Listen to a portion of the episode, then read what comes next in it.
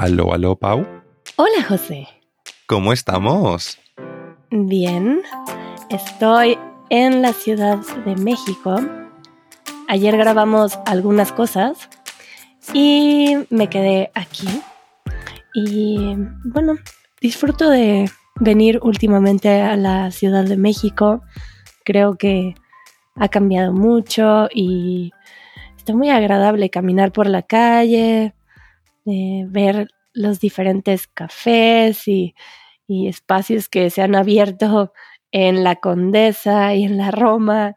Em, toda la gente que se está mudando a México y, y bueno, eso, estaba contemplando esta cuestión de la migración.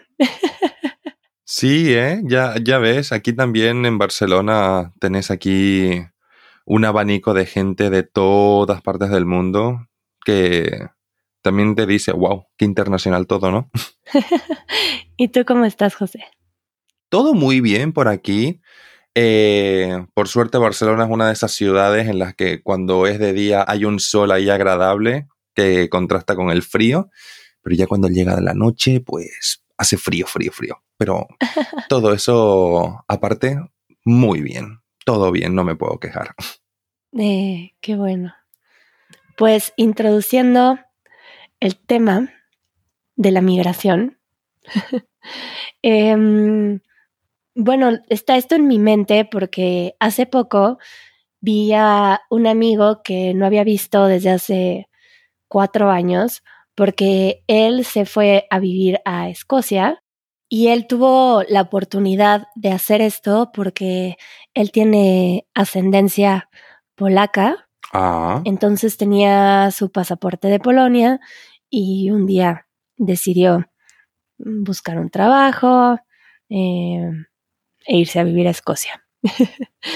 y lleva cuatro años allá y ya se quiere regresar a México, pero ahora eh, se enamoró de una chica de España allá y ahora se quieren venir los dos. Y ellos habían contratado unos abogados y estaban en proceso de hacer todo de una forma muy oficial, en la que se decidieron casar. Ok. Bueno, ya llevan juntos tres años, pero en realidad la razón por la cual se están casando es por la necesidad de tener los papeles. Mm, pero a mí me sorprendió observar eh, cómo estaban haciendo todo de una forma tan estructurada y que todo esto lo estaban haciendo antes de pisar México. Eh, cuando yo tengo otros amigos que decidieron venir a vivir a México y fue algo que sucedió paso a paso, que vinieron a México, tuvieron su visa de turista por seis meses, la extendieron por tal vez un par de años y bueno, y diferentes formas. Y me quedé reflexionando acerca de las diferentes formas de migrar y cómo depende de eh, tanto la personalidad de cada quien, la necesidad, eh, el motivo, eh, posibilidades económicas, el motivo, la motivación, ¿no? O sea, yo diría, ¿no? ¿Qué es lo que te incita? Sí, no sé, me quedé pensando en esto y pensé que sería un buen tema que platicar. Eh, y aquí platicándolo tú y yo, pues también poder abrir el diálogo con ustedes que nos escuchan, eh, porque pues me interesa saber más de estas experiencias, ¿no? Y no sé si tú has escuchado varias experiencias de migración en España o, o cómo lo, cómo lo percibes? Yo de momento, la mayoría de, de, historias o de experiencias que yo he presenciado o escuchado son normalmente de personas que primero, pues voy a colocar, por ejemplo, mucha gente que conozco de Bolivia que acaba viviendo aquí, ¿no? Pues, por ejemplo, mucha gente viene a estudiar una maestría aquí, eh, se esfuerzan para, para luego poder hacer prácticas en alguna empresa y se esfuerzan para pues tener un buen de, este, para poder desarrollarse, para poder tener una muy buena impresión, causar una muy buena impresión y entonces poder eh, pues obtener un puesto en, en, la empresa. Y entonces que se les dé una visa de trabajo a través de ese puesto.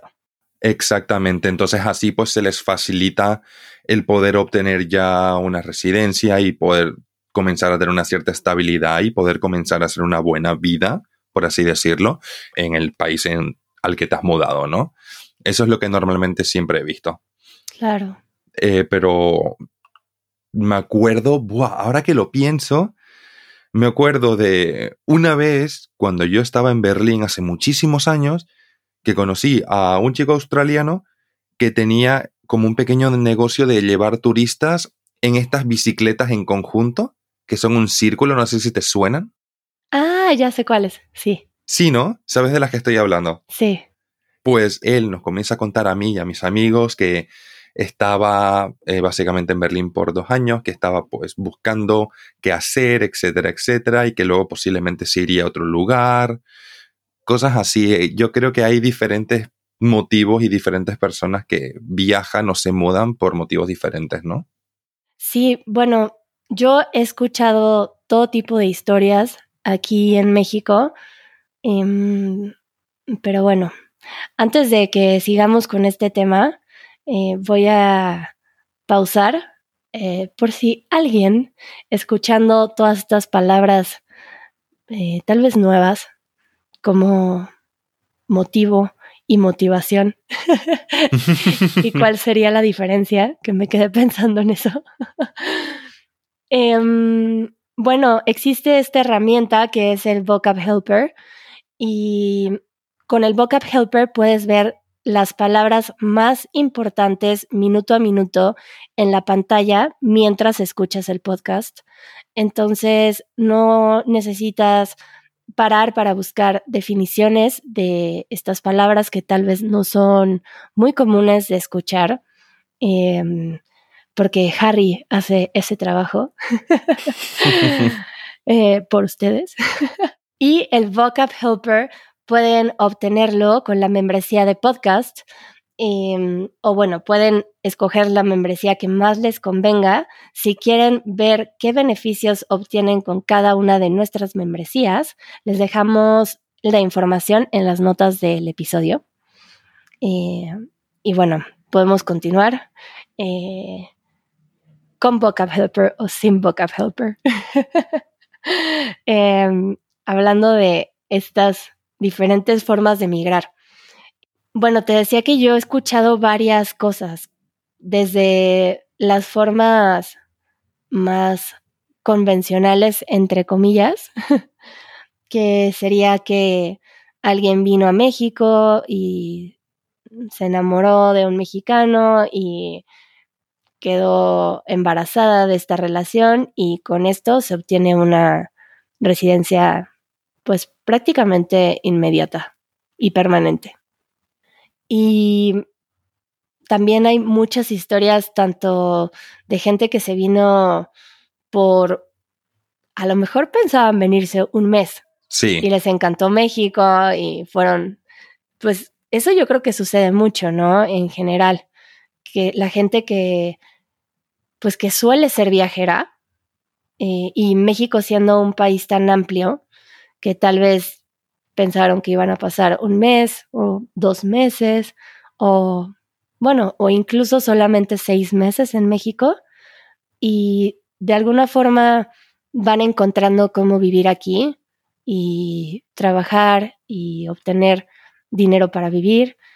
Y bueno, México te da en general una visa de seis meses de manera muy accesible para varios países o para tal vez personas que tienen otra nacionalidad, pero tienen residencia en Estados Unidos, Canadá, Japón, em, eh, bueno, Europa del espacio Schengen, o personas que tienen la nacionalidad de Argentina, Australia, eh, Costa Rica, Colombia, eh, Nueva Zelanda o Nueva Zelandia, Oh, que nos acabamos de enterar que se puede decir de ambas formas.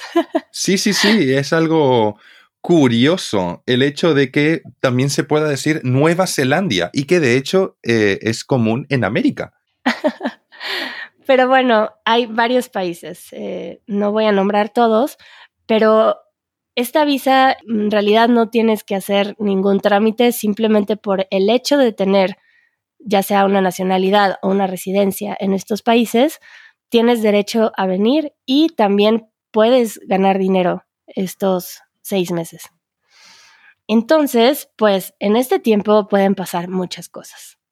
Yo no sé si tú has estado en un país por seis meses, pero a mi parecer, justamente en seis meses, uno empieza a tener más relaciones, a sentirse que habita más ese espacio, que se empieza a sentir más como casa. Eh, y bueno, por ende tienes más contactos, más posibilidades de trabajo. Eh, y pues ahí se abre un mundo de posibilidades. Pues sí, sin duda alguna. Yo cuando estuve en Berlín, por ejemplo, me quedé allá 10 meses y comparto mucho lo que decís. La parte de, eh, pues comenzás a hacer como tu rutinita allá, tenés tus cosas, tenés ya tu forma de, de, de hacer las cosas, ¿no? Tu gente, comenzás a frecuentar y hacer cosas que se hacen allá principalmente, ¿no? Eh, como que te cambia un poco el chip. La cosa fue, a diferencia, es que claro, yo me volví a España porque yo simplemente estaba de Erasmus. Entonces, claro, cuando acabó el Erasmus, Mm. pues me volví a España. Claro, Sí, sí, sí. pero yo creo que por lo menos en el caso de México hay una facilidad muy particular porque aún si no tienes una posibilidad eh, clara después de seis meses, he conocido a gente que simplemente van a otro país por unos cuantos días Y regresan a México y cuando vuelves a entrar a México, una vez más, tienes seis meses. Obviamente esto no lo puedes hacer por años y años porque claramente las autoridades eventualmente se van a dar cuenta de que vives en México, pero bueno, yo conozco a mucha gente que lo hizo algunas veces y um, también conozco a alguien, a una persona de Guatemala que después de algunos años sí le negaron la entrada a México Uy. eh, por un tiempo, porque después regresó a México y ya pudo tramitar una visa más permanente. Pero si tienes ganas de vivir en México, por lo que he visto a mi alrededor, hay muchas posibilidades. Porque si extiendes tu visa de seis meses por un tiempo, seguramente vas a obtener un trabajo que te va a dar una visa eh, de algún tiempo, un año o dos años, o si te metes a estudiar, puedes obtener una visa de estudiante. Y, mm, creo que eh, a mi parecer y por lo que veo a mi alrededor, no es muy complicado cuando uno quiere y tiene el privilegio de, de no tener muchas limitantes eh, culturales y, y, que de alguna forma se le abren las puertas en México. Eh, es un país que, que acoge a mucha gente y creo que por eso también hay mucha migración reciente eh, en México, porque no creo que requiera eh, mucha planeación tan estructurada. Mm, No sé si me doy a entender. Sí, pero claro, eh, también yo creo que puede ser como combinación de ambas, ¿no? Un, una preplanificación para más o menos tener una idea de qué es lo que hay que hacer y también pues... Las posibilidades que existen. Exacto, tenerlo en cuenta antes de actuar y ya cuando actúes pues actúas con un poco más de seguridad. Claro, y también es una cuestión, como decía, de personalidades. Por ejemplo, pues este amigo que tengo que tiene pues cierta forma de vida, que eh, no, no es una persona que, que va a vivir en paz si está viviendo al día con poco dinero. Eh, entonces, prefiere hacerlo de una forma en la que sienta la seguridad de que su pareja va a tener posibilidades laborales en donde ella quiera. Porque es verdad que si si vienes a trabajar en México, puedes tal vez obtener algunos ingresos, pero no te pueden contratar oficialmente de una forma en la que pagues impuestos y hagas eh, todo lo que un mexicano puede hacer, eh, a menos que tengas una residencia. Y eso pues tiene muchas limitantes. Eh, no puedes trabajar en trabajos que te piden estar dado de alta en Hacienda, que Hacienda es esta institución que se encarga de manejar los impuestos en México y muchos trabajos no te aceptan si no estás dado de alta en Hacienda. Ya. Y también hay muchos trabajos que no te piden esto, que puede ser como una cosa más freelance. Sí. Pero también, claro, existen estas limitantes y si no las quieren tener y quieren llegar con todos los papeles en línea para que puedan trabajar en cualquier trabajo que se les presente, pues también es, es algo que puedo entender. Y también tengo amigos que llegaron a México con una mochila y han trabajado en lo que ha surgido por mucho tiempo. Eh, hasta que pudieron obtener su residencia permanente por varias formas. Por ejemplo, eh, a mí me, me, impresionó que este amigo que llegó de Panamá por seis meses, después eh, vio una escuela que le gustaba, que es la Universidad del Medio Ambiente, que está en Valle de Bravo, y se inscribió, obtuvo su visa de estudiante y después de un tiempo pensó que tal vez ya no quería estudiar, estaba dudando de qué hacer y se abrió esta oportunidad en la que México estaba ofreciendo residencias permanentes por un trámite bastante sencillo. y me dijo que sí se fue a formar eh, como cuatro o cinco horas y pasó todo un día dedicado eh, especialmente a esto, con seguramente filas, papeleos, ir por copias eh, y todo lo que esto implica, como lo sabremos muchos, pero obtuvo una visa permanente y no tenía ni un trabajo específico, eh, simplemente porque ya había vivido mucho tiempo en México y habían visto que pues que estudiaba aquí, que ya tenía una vida aquí y una vez comprobado eso, obtuvo su residencia permanente. Ya ves. Es que hay gente que pues le salen oportunidades bastante buenas y las aprovechan. Claro, es como, creo que tanto la necesidad como, como la motivación de la que hablábamos, ¿no? Como, no sé si conoces a alguien que así decidió que se iba a ir a vivir a otro país, como muy específicamente, ¿no? Como yo me quiero ir a vivir a Barcelona. Pues sí. Y de una u otra forma lo lograron. lo consiguió. Esa chica es, es, de Santa Cruz, Bolivia. Ella se vino a hacer un máster aquí y básicamente como que le encantó la vida aquí que comenzó a saltar de máster en máster simplemente para ir alargando su, su visa de estudiante. Bueno, hasta que no la puedo alargar más, comenzó pues a buscar la manera más de conseguir dinero, de, o sea, de hacer dinero. Eh, hacía, por ejemplo, eh, pan de queso muy típico de Bolivia, que lo llamamos cuñapé, y lo vendía aquí. Mm así pues buscar la manera y tal. Ella estaba pues exageradamente formada, ¿no? O sea, es lo que te digo, venía de tres másters. Y pues con el tiempo, al final pues pudo eh, obtener su residencia y ahora está trabajando en una empresa y está haciendo lo que más le gusta. Está trabajando justamente de lo que había estudiado, de lo que quiere y ya tiene una vida hecha aquí y de aquí no se mueve. Ya tiene novio mm. catalán y todo, o sea, esta chica de aquí no se mueve. Bueno, hay todo tipo de historias. Hay todo tipo, sí.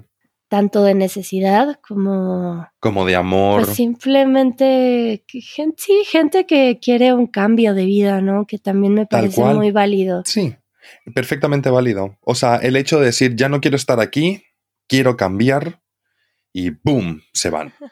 Y lo consiguen. Es que quien quiere puede. Y me parece muy admirable también. Entonces. Absolutamente. Pues creo que esto abre eh, mucho, muchas posibilidades. Estaba pensando en un episodio de, de YouTube en el que le podríamos preguntar a la gente acerca de cómo obtuvo su residencia en México, por ejemplo, eh, y empezar a hacer una investigación para quienes les interesa saber de estas posibilidades o tal vez alguno de ustedes eh, quiere compartirnos su experiencia como migrante y pueden dejarnos un audio en la página de easyspanish.fm o si están en Discord, contarnos historia ahí o como ustedes decidan eh, comunicárnoslo. y nos encantará escucharlos y también saber si tienen interés en saber cosas más específicas y no sé, tal vez hay alguien por ahí que se quiere venir a vivir a México, por ejemplo, que al parecer es un es un destino popular últimamente. es que ya te lo digo yo, ¿eh? yo me quedaba por la comida. Madre mía, es que México enamora. Ya te lo he dicho.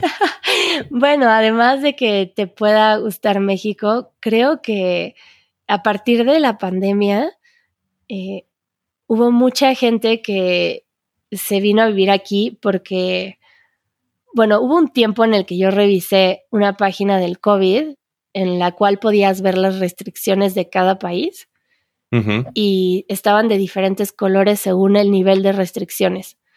Y haz de cuenta, mm, no me acuerdo exactamente del color, pero que era rojo para no hay restricciones. Y México era el único país rojo. Uf. Entonces, mucha gente se vino también sintiéndose limitada en la pandemia en su país y al llegar a México y tener una vida en la que no tenían limitantes, claro que esto tuvo otro tipo de consecuencias. Y creo que esta fue una de las razones por la cual eh, empezó este flujo de migración eh, a México de cierto tipo de personas. Y pues ya estando aquí seguramente les gustó y, y ya no se quisieron regresar. O he escuchado de personas que compraron un terreno. Ah, claro. Porque pues si ganas en dólares o en euros, seguramente un terreno en México eh, resulta ser mucho más accesible. Y todo lo que está pasando con esto creo que abre mucho diálogo, por ejemplo, de la gentrificación en la Ciudad de México o lo que sucede cuando hay mucha venta de terrenos en espacios naturales eh, y el mal manejo de esto en México que puede causar un impacto muy fuerte ecológico y pues con esta introducción abriendo muchos temas, José. Pues sí, ¿eh? Da, da mucho jugo y mucho juego para muchos episodios con la tontería. Pero por el momento, así, una breve introducción y todo un gusto hablar contigo. Ustedes mándennos sus comentarios. Eh, nos acabamos de reír mucho porque porque la palabra mándennos es un poco difícil de pronunciar, ¿no, José? Muchas, muchas Ns, ¿eh? Ahí hay muchas Ns. Mándennos, mándennos. uy, mándennos, mándennos, mándennos. A ver, se me está haciendo muy raro, ¿eh? Decirla. Con, con- con esto nos vamos. Mándennos, no, no, no, no, mándennos. Pues nos mandan. nos mandan. fácil. Sí, sí, mucho más fácil, ¿eh? Nos mandan. Adiós. De ver- Adiós.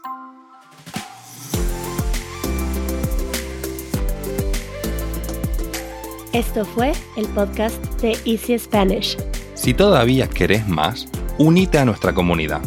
Nuestros miembros reciben una transcripción interactiva El vocabulario más importante de cada minuto directamente en la portada del podcast. y un after show después de cada episodio. Para más información, visita easy-spanish.org diagonal community.